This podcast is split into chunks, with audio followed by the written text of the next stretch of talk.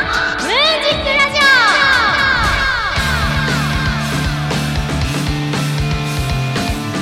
始まりました。桃山月花のムージックラジオパーソナリティの桃山月花です。よろしくお願いします。2020年11月8日日曜日平賀スクエアから今日もフルムーンならぬフルチューンでスタジオ観覧の皆さんと楽しくお届けしていきます。第49回目です。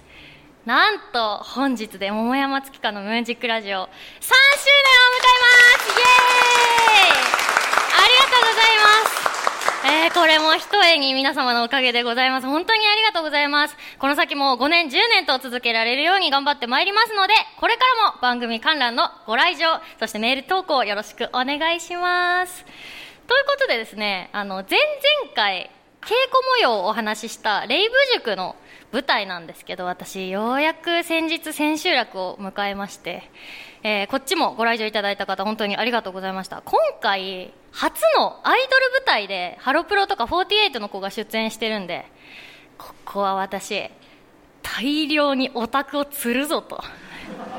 どんな可愛い役もらえるかなと思って、主演の子が NMB の一期生の子で、ついで私が準主演だったんで、相当いい役だろうなと。もう衣装もなんなら JK だし、いやーファン増えちゃうな、困ったなと思って、いざ配役されたら、めっちゃくちゃ嫌なやつで、ずっと巻き舌で切れてるし、ゴリッゴリにいじめっ子なんですよ。で、セリフの第一声も、はぁ から始まるし、もう登場してからずっと可愛くないわけ。で、先日取材でも答えたんですけど、人間の感情って、基本的に喜怒哀楽があるじゃないですか。私の役だけ、ド、のみ。ドドドードみたいな。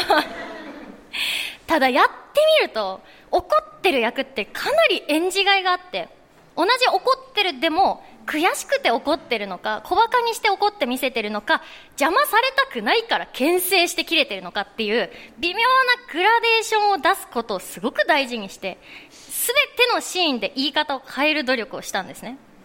で、演出家にも結構これは褒められて、まあ手応えあったなと。あと、何しろ怒鳴ってるから、公演中、喉が潰れないかっていうのがすごい心配で。主食が、龍角散。飴ボリボリ食べて、スティックの粉サラサラサラやって、まあ、ガン決まりですよね。龍角散を。多分、一人だけ楽屋で異様な匂いを発してたと思うんですよ。まあ、これはしょうがない。ともかく、そのおかげで、まあ、喉も無事、怪我もなく、千秋楽を終えたんですよ。はぁって、毎日言い続けて。終わってみると、アイドル舞台なんで、みんなオタクがツイッターとかでレビューを書いてくれてるわけ。誰々ちゃん可愛かったとか、立派に芝居してて推しの成長を感じられたとか、あのシーン泣きましたとか書いてあって、一方、私のレビュー、桃山怖かった。心配になるくらい嫌なキャラがいた。桃山さんの役に嫌悪感すら抱きました。書いてあって、はぁですよね。唯一私も褒められたことがあったオタクに、声大きかったね。そこみたいな。まあね、他にもあのファンの方たくさん感想くれたんですけど、これも、まあ役者冥利かなと。とにかく納得いく役作りもできたし、自分の中ではいい芝居だったなと思ってるんですよ。で、今、もう次の舞台の稽古に入ってて、千秋楽の次の日からもう始まってたんですけど、えーこの度、私主演で舞台が決まりまして、ありがとうございます。初なんですよ、主演が。僕はそれを青と呼ぼう2020。本当に大好きな作品の再演で、だから2020ってついてるんですけど、2014年に上演された作品で、今回再演にあたって、立ち上げから私はいたから、普段こんなことって絶対ありえないんですけど、どの役やりたいって聞いてくれたの。そりゃもう主演決まってんじゃん。主演やりたいって言ったら、いや、お前にはできないと思うって言われて、はぁと思って。私お芝居できるし、今までも前回のも良かったと思ってるし、だからなんでって聞いたんです。できるし。そしたら、お前がやっててつまんないと思うって言われたの。主演っていうのは、客席が一番感情移入する立場立ち位置だから普通でいないといけないんだよって言われてなるほど確かにと。これね脚本演出が高瀬ゆきなさんっていう方でハリウッドでも活躍してるすごい方なんですけど彼女の作品に以前も私出てて女の子10人が集まってデスゲームをするみたいな4年以上前なんで人狼の流行り始めぐらいの時期だったんですけどでその時も現役の48の子がいてよっしゃどんな役かなと。オタクつったるぞと。思ってたらまさかのディーラーで女の子でもなくって全く会話せずにルール説明とか他の女の子たちの秘密を握ってるみたいなすごいキーマンで美味しい役ではあったんですけどえーって思ったけど役作りはしっかりしてもう人間じゃないっていうところから始めたかったから見た目からまずキモく見せたくて1ヶ月で7キロ以上落として喋り方とか仕草とかも不気味でもう怖い感じを醸し出して研究したんですね。まあレビューがすごかったですよ。ディーラーの人気持ち悪かった。怖かった。夢に出そうトラウマです。散々書かれてて。まあでも今回のレブ塾もインパクトが一番あったしそれで私は良かったと思ってるの今までの。で確かにこう振り切れるような芝居ができると思ってたしそれを任せてくれてたし他の子がこれをみんなできるとは思わないわけ。もっと可愛い子がやったら気持ち悪い役って多分できないと思うし。私は舞台上で泣けって言われたらすぐに泣けるし鼻水だって垂らすしおしっこ漏らせって言われたら全然別に舞台上でおしっこ漏らしてもいいと思ってる。芝居ならできると思ってるんですね。ただキャラ濃いねって言われる役ってやっぱ主演ではないんですよね。そうか主演ってまともな女の子じゃないといけないんだって思って。で肝心のあらすじなんですけど今回。舞台は精神病院。大親友が誤診で入院させられてしまったんです。で本人が病気じゃないっていくら言っても言えば言うほどそうだねそうだねおとなしくしようねって言われるし言うこと聞いてれば今日は静かでいい子だねってなって取り合ってもらえないから出してもらえないんです病院から。だから私が精神病患者のふりをして潜入して親友を助け出すっていう話なのね。めちゃくちゃ面白そうでしょ？で病院に行ったら患者たちに囲まれていろんな症状な人たちに私が囲まれて翻弄されるわけですよね主演をするなら。でもそこで色を出しちゃいけないからどうしたらいいのっていうセリフ一つとってもどうしたらいいんだよって怒ってもダメだしどうしたらいいのって泣き崩れてもダメ。どどどどうしたらみたいな感じで困り果ててもダメだから普通にして翻弄されるっていうのが本当に難しくって。だって精神病患者として発狂して狂いまくるっていう方向でお芝居をしてきたはずだから私のやり方って。本読みの初日から早速やりすぎ何もしないでって言われて本当に今までやってきたことが覆って真逆なんですよね。難しい。翻弄されてる。あでもこれねその翻弄されてる感じを演じればいいじゃんっていうのはやめてね。それも一番嫌いそういうの。分かってるから。まあ、とにかく、えー、まあ、来てほしいという話なんですけど、11月の26から11月30日まで、僕はそれを青と呼ぼう2020、上野ストアハウスにて上演が予定されております。チケットは桃山月花ホームページまたはコリッチチケットでよろしくお願いします。1、2、3、4、5、6、7、8、9、10。30枚は売れたかな？今日で。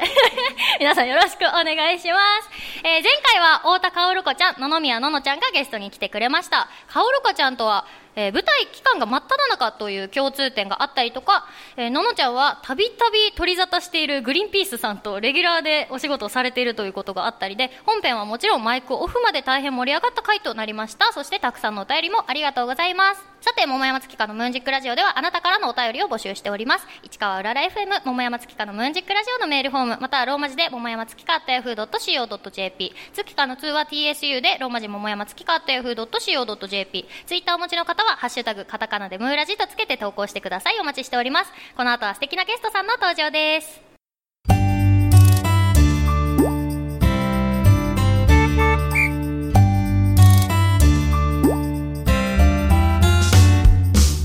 改めましてこんにちは桃山月花ですそれではお待ちかねここからゲストさんをお招きしてお話を聞きたいと思います左京小花さん三原海さんです拍手でお迎えくださいよろしくお願いしますじゃあ簡単に自己紹介お願いします。はいえー誰かの心に寄り添いいつかは人生の休憩所になれるようシンガーソングライターとして活動しています。佐京小花と申します。どうぞよろしくお願いいたします。そしてはい、えー、三原海です。現在は普通の一般人をやっています。よろしくお願いします。お願いします。一般人は FM 出ちゃダメです 現在はっていうのはあ、えっと、もともとアイドルをやっていて、えっと、今年の1月に卒業しました。もともとそのアイドルグループが3年限定のアイドルグループだったんで、まあ、半ば強制的に卒業っていう感じで。なんか未練があってかアイドル続けようみたいになったりしなかったんですね。いやー全然なかったですね。私はあんまり未練があってやめた感じでもなくて結構どっちかってやりきった感じがあってすごいなんかもう本当大きいところでやらせてもらったんですよ、でも本当に多分ファンの人たちも3年で終わるもうここでもう終わるってみんな分かってたんで、みんなもう見送り体制はもうこっちもできてるしこっちも出ていく体制は出ていくしうわ あでも確かに3年がかりで心の整理がつくからいいんでしょうな。あうんうんって言ってるわ。あうんの人もいるな。まあ続けてほしい人は続けてほしいよね。いろいろと実は、えっと、そのアイドルをやりませんか？とかこういうのにちょっとやってみませんか？みたいなねお仕事の依頼はもちろん来てはいるんですけど、なんか私自身別にそんなうん。アイドルをどこでもかしこでもやりたいっていう性格ではなくて、まあ、やるんだったら自分のちゃんとやりたいことをやりたいしっていうのであの全部断ってるんですよ、ええそうなんだ。でちなみにお仕事のご依頼が来て受けたのが今日で初めてです。あら私卒業してから。ありがとうございます。なんでまた？いや だってしかも初めてでしたっけ？ラジオ。あそうなんですよ。私現役時代はトークがもうあのダメだって言われてラジオあの片っ端から出させてもらえなくて。他の人たちどんだけできんの？十分でしょ？あのだなんだ？この観客のリアクションどっちなんだ？いやあの、うん。私のグループはあんまりこうトークが得意なグループじゃなかったんですよ。でその中でもお話が上手な子がラジオとかに出てたりしてで私はもう全然そのお話が上手じゃない担当だったんで。担当なんだね。上手じゃないっていう、まあ、上手じゃないうんうん。ので、まあ、トーク要員じゃないっていうのでね。こうラジオはあの出させてもらえなかったんですよ。へ今後は何をやりたくって断ってることが多いってことですか？あの私本当はもともとこうなんかいろんなものを作りたくて作品とかを、うんうん。でもともと舞台役者をすごい目指してあらでそうなんだ。あのこの世界に入ってきたんですけど、その舞台にはじゃあ興味を持たなかったんですか？そこの後に。そうなんですよ。私こう自分を表現するっていうことが大きな軸であってアイドルとかをやったんですけどこう自分の中でこう表現するっていう場がその3年間でなんだろうこうやりきっちゃった感があって。うーん。で役者をやりたかったはずなんですけど別に役者じゃなくても自分を表現できることを知っちゃったんですよね。そのアイドルをやったことにねよって、でアイドルをやりながらいろんなことさせてもらったんですよ。ちょっとお洋服作ったりとか、へえ私絵描くの好きなのでそれでグッズを作ったりとか本当にその自分が表に出るだけじゃなくていろんな表現でやっていくっていうのをたくさん経験させてもらったのでもうそこで役者だけじゃないんだなみたいなのをちょっと学んでそれが3年間終わった後それ以上に頑張れるものがないと私ちょっと頑張れないなってなっちゃって。なんかインドとか行ったら？いやそうですよね。私もなんかどっか違うだってなんか見つけちゃったらもう取れないから、いや違う国行きたかったんですよ。でも、ちょっとこのご時世なので、えー行けなかったんですよ。ちょっと一人旅とかしたかったんですけど、あなんかさうちにさアジアン系のさなんか変なね木でできてるねなんかいろんなのがあるんだよ。うちに来なよ。あああじゃあ行きます インドっぽくなるかあもじゃあちょっと一人旅で行きます そのオファーは受けていただけます？ああ受けます。はい。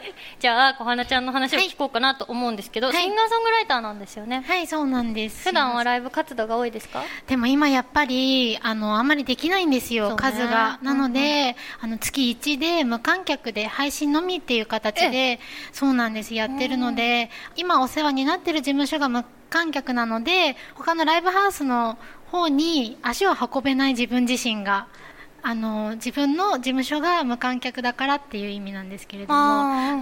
うん、だからなんかうん皆さんに会えるのが本当に少なくなっちゃったというかなくなってしまったので、やっぱり寂しい。よく来ましたねだから。本当だからでも二人ともだけど。本当今日、なんかちらほらっていうか手振ってくださってる方もいらっしゃいますけれども、応援に来てくれた人に会えて本当にいい機会を作っていただけたなって思ってすごい感謝してます。あの女性の方すごいいい方よ。私のフリートークずっとうんうんって聞いてくれてるからめちゃくちゃ皆さん皆さんいい人です。はい。なのですごい会いたかったです。ちょっとねメールが来てるんで紹介しますね。えーラジオネーム前世が昇格さきょこはなちゃんに質問です。シンガーソングライターとして活動されているようですが楽曲のテーマや活動内容についてお聞かせください。どんな曲作ってますか？私はまずすごい、うん、と言えるのが恋愛の曲がない。え珍しい。引き出し尽きない？あの一曲だけすごいダッサい「靴ずれ」っていう曲があの 知ってる方はあの今笑ってるんですけど、うん。あのそれ以外は本当に恋愛の曲はお前は書くなと上の者から言われてまして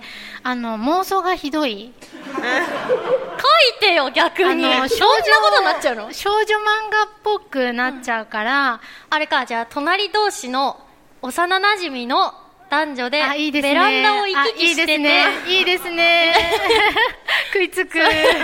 そう。いうことなんだ。なので本当に恋愛の曲がないので、あのちっちゃな幸せだったりとか人のぬくもりっていうのをテーマに曲を作っています、そこは妄想じゃなくなあそこは妄想じゃないです。あの実体験が元だったりとか妄想だったりだとか逆に書いてほしいな。なんかクラファンとかやりませんか？えめっちゃその妄想見たいんだけー、ど。あ本当ですか？どんなシチュエーションが好きですか？書くとしたら？書くとしたら「あの靴ずれ」っていう曲は、うん。初デートを描いた曲が1ないですか。曲だけあるんですけれども、あ靴ずれしちゃうんだ。そうあのおめかしヒールをね、はいはいはい。おめかしをいいじゃんいいして、うん。ヒールを履いて手をつなぎたくて追いかけるんだけど転んじゃって、あ痛いみたいな、それが延々と繰り返される。延 で最後その靴ずれさえも愛おしいみたいな感じでもうそのメロディーもすっごいダサくて、でその曲だけなんかちょっとこれ癖になるダサさだから OK っていう。あ事務所コンペが通ったそうなんです。それ以外は NG っていう、はい。へえまあ延々続くのはねそうそうそうだ靴ずれに靴ずれして靴ずれしてるってことでしょ？そうそうそうそうそう。もうヒール血だらけだよね。血まみれ。血まみれってことですよね。路上ライブとかもやってたんですけれども、うんうんうん。やっぱり危ないいろんな意味で。そうですよね。うん、でもなんか私のことを全く知らない人うん。が私の歌をこう道行く人が聞いた時にどんな反応があるのかないのか、うん。どれだけ自分の歌が通用するかじゃなくてどれだけ通用しないかをはあ。確かめたくて、うん。あの自分で機材を買って街に出たんですけどやっぱりそんなに甘くはなくて、ん。全然立ち止まってくれないとか、捕まえたらいいじゃない。い そんなことしないですけど。すいません。すいません。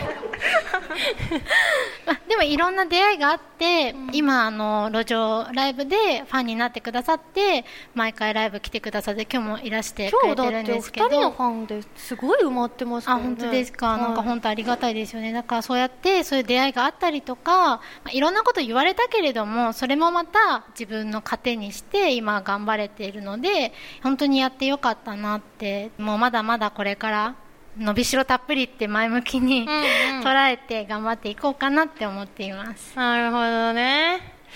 お話ありがとうございます、この後はお便りのコーナーです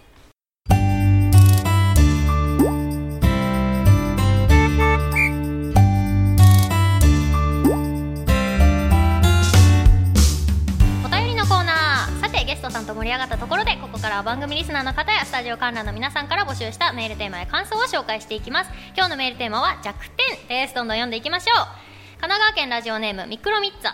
僕の弱点は人の顔と名前がなかなか一致しないことです。わかるな。名前だけを覚えるのはできるんですがその名前の人の顔を思い浮かべてくださいと言われても全然思い出せません。小学校から高校まで毎年4月はとても大変でした。めっちゃわかるのとこれ物販やってると知らない人とか1回だけ会ってもう1回来てくれる人とかいるじゃないでねはじめましてって言われて、うわ、はじめまして、はじめましてじゃないです。言われたら、いや、そっちが通わねえから、覚えねえんだよ。少年が悪い。ので、ミクロミットさん、あの、大丈夫です。私がついてます。続いて、ラジオネームそかそか。弱点ということではないですが僕は焼き魚をきれいに食べるのが苦手ですいただきますと言った後3分後には魚のバラバラ小死体がテーブルに現れるありさまですとはいえ親にも友人にもこうすればきれいに食べられるよまず真ん中から箸を入れてほぐしていって、などと教わりましたが同じようにしているのにやはり僕の焼き魚だけ真ん中から爆竹を入れて破裂させたように なってしまいます。なんだか育ちが悪そうに思われそうだし一時期逆転をさらさないためにサンマなどしょぼい魚の骨ならヒグマになった気分で丸ごと食ってたこともありますが僕はクマじゃないですし喉に骨が刺さり弱点克服どころか弱点が増える始末。今ではできるだけ焼き魚を食べる機会を少なくするように努力しています。これ以外に方法はないので。私全然頭から尻尾まで食べちゃう。私ダメ。全然したいしたい。バラバラバラバラしたい。あそうなんだ、はい。や私は、うん。あの親がすごい食べ方に厳しい親だったのでもう。綺麗に食べれるんだ。いやだからって綺麗に食べれるかって言ったらうーんちょっとうんなるほどね。って感じです。続いていきます。埼玉県ラジオネームあごおさむ僕の弱点は女性です高校3年間男子校専門学校2年間男子クラスという女性から遮断された5年間を送っていたため女性と話すだけで緊張から汗だくになってしまいます。先日仕事で出張のために新幹線に乗ったのですが特に座席指定せずに自動でチケットを購入し座席に向かうとガラガラの車両なのに女性の隣の席になってしまいました女性が苦手な僕はそこに座ると女性に不審がられてしまうのではないかと思い2時間移動時間をフリースペースで立って過ごしました。すごいね。きっと被害妄想がすごいのだと思います。けどすごいね。2時間経ってた。らかわいそうだね。すごい。うん。ガラガラだったら別のとこ座っちゃえばいいのに。続いていきます。ラジオネームマッサマン元年。僕の弱点は激辛料理ですマッサマンってカレーじゃなかったっけ？食べれないの？適度に美味しい辛さの料理は好きなのですがなるほど。ある一線を越えるともはや辛さしか感じないからです。蒙古タンメン中本のカップ麺の残り汁や大量の七味をかけた豚汁の具だけを食べて汁を押し付けてくる友人の行動を僕は許しません。ひどいねこの友人。私も辛いのマジで苦手なんだよね。私も書いてあります。辛いものってあそうなんだ。そう弱点をねお二人に振るかもしれないからなんか考えといてって言ったけど。はい。苦手ですか？いや私辛いの好きですよ。韓国料理とかすごいあえー、すご好きなのいで。なんか辛いもの食べたい時って自傷行為のレベルゼロらしいよ。なんかイライラしちゃって自分に危害を加えたくってえ。辛いもの食べたくなるっえー、えー、て聞いたことある。えー、私ありますよすごい。だってありそうだもん。見た目見た目。見た目見た目もダメよ。失礼だって。でその次がピアスなんだって。あー。でレベルが上がっていくって聞いたことある、あーやだピアスも開いてる。やほらほらほら。ばい。はい、続いていきます。ラジオネーム、貯金箱の豚。今日はお酒を飲まない、明日もお酒飲まないぞと決めつつすぐに気分で飲んでしまうのは大人の弱点だと思うんですが、我慢してても我慢できないほどに、これは好きだからしょうがないなどの弱点ありますか？あ逆にね、ありますか？甘いもの？わわかりますよこの人の。お酒？酒。お酒飲むの？飲みますえよ。えお酒すごい飲むガキは飲んじゃダメだよ。成人してるんだ。成人してますよあ見えてなかったです。あ いやあのお酒は確かに今日は飲まないとか1週間我慢するってなっても無理ですね。マジでそう。いや無理。もうなんか二日酔いになって二度と飲まない。マジで二度と飲まない って思ってるんだけど LINE が入るとお今お日なるほど。いや同じです。もう私もなもう絶対飲まないってなってもその日の夜なんか飲んでますもんね。バカだよね。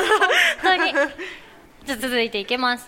神奈川県ラジオネーム首位打者伊藤。僕の弱点は内角をえぐるシュート回転がかかった球です。中学の時に対戦したピッチャーの得意球がシュートでエンドランのサインが出ていたので内角のボール球を無理やりスイングしましたシュートが予想以上に曲がってスイングしながら手に当たってしまいました。僕は平然とファールでカットしたような顔をしていましたが激痛と戦いながらその打球はフォアボールを選びそれ以降内角のシュートボールは本当に苦手になりました。辞退してさデッドボールを打ち続ける姿かっこいいですね。その後なんかホームラン出したみたいなさ高校野球のね 動画とか見るとおおって思いますねえ野球好きなんでしょ？ヤクルトが好ヤクルトきですなんです。私も大引きのね下敷きがねファイルに入ってたの彼女の。誰が好き？私は今やっぱりキャプテンの青木の、あの絶対打つぞ精神。あの構えからしても絶対打ってやるっていう仕留めてやるっていうあマジで好きな人が来て嬉しい。あとエスコバーが化ければもうちょっとなんとかなったと思う。ねえエスキーさ大引きいなくなって2番引き継いでさ、うん。私最初うんって思って、うん。しかもオープン戦めちゃくちゃ良くなかったよ。最初うん。そうですよね。ありがとうって感じ最近、うん、なんかあれですよね。守備がいいんだけど そう語っちゃいますよね。なんかね。朝まで語れ大丈夫こますねこカットするから。えー続いていきます東京都昭島市ラジオネーム一重で何が悪い。自分はインハイのストレートが苦手です。特にヤクルトの五十嵐亮太投手や 阪神の藤川球児のような、えー高めにまっすぐ伸びるストレートには全く手が出せないのでコンパクトにかぶせて振り切れるようなスイングを心がけたいと思います。引退しちゃいましたね。ね先日もう泣きましたよ引退会見は。っていうかさ最近阪神がめっちゃなんであんなに対談させて最近見てないんですよ。今日上本が対談って言ってました。あそうなんですか、ボアとか普通にヤクルト欲しいよね、うん、欲しいですね。後で楽屋行きます。ヤクルトの話しましょう。続いていきます。ラジオネームカレーハンバーグゴリラ。どんな変化球でももうダメだ。野球ばっかりだ。はいお話ありがとうございます。ここでリクエスト曲があります。左京小花で夕空お聞きいただいたのは左京小花で夕空でしたはい、ありがとうございます。そろそろエンディングの時間となりました。今日のゲストは、佐京小花さん、三原海さんでした。今日の感想と告知があれば聞いてもいいですか？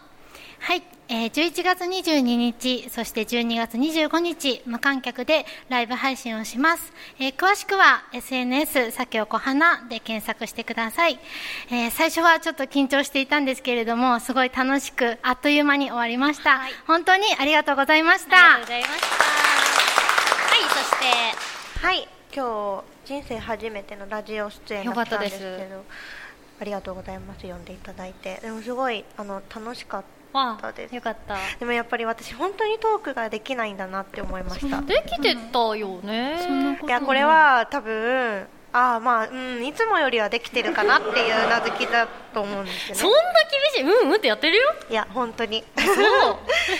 そうですねなんでちょっと緊張してたんですけど、うんいっぱい振ってくれて私、あありがとうございます。パーソナリティなんでねあのそうだと思ったんですけどでも厳しい。はい、あの、はい。仕事を全うさせていただきました。でもすごくなんか優しくていい人でよかったなって思います。はい。で、えっと、告知はないです OK です。はい、ありがとうございます。私も告知をさせてください。次回の桃山月花のムーンジックラジオの放送日は11月22日日曜日です。詳細は番組公式ツイッターホームページでお知らせしますのでチェックしてください。番組への感想やテーマメールは番組公式ホームページのメールフォームまたはツイッターをお持ちの方はシャープカタカナムーラジとつけて投稿してください。皆様のメッセージお待ちしております。今月11月26日木曜日から舞台「僕はそれを青と呼ぼう2020」通称「僕それ」が上演されます。なんと桃山月花初主演舞台でございます。そこで次回のメールテーマこちら「僕それあれこれ」桃山へのアドバイスや僕それを桃山が宣伝するための紹介文はたまたオチの予想などなどを送ってもらいたいと思います。最後に観覧の皆さんと一緒にお別れしたいと思います。私が桃山月かのと言ったらムーンジックラジオと返してください。お二人もお願いします。ではいきます。桃山月かのムーンジックラジオ。お相手は桃山月かと佐京小花と原海でした。ありがとうございました。またお会いしましょう。